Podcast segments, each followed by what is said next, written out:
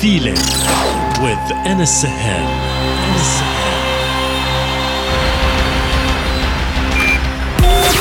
Connected, connected, connected.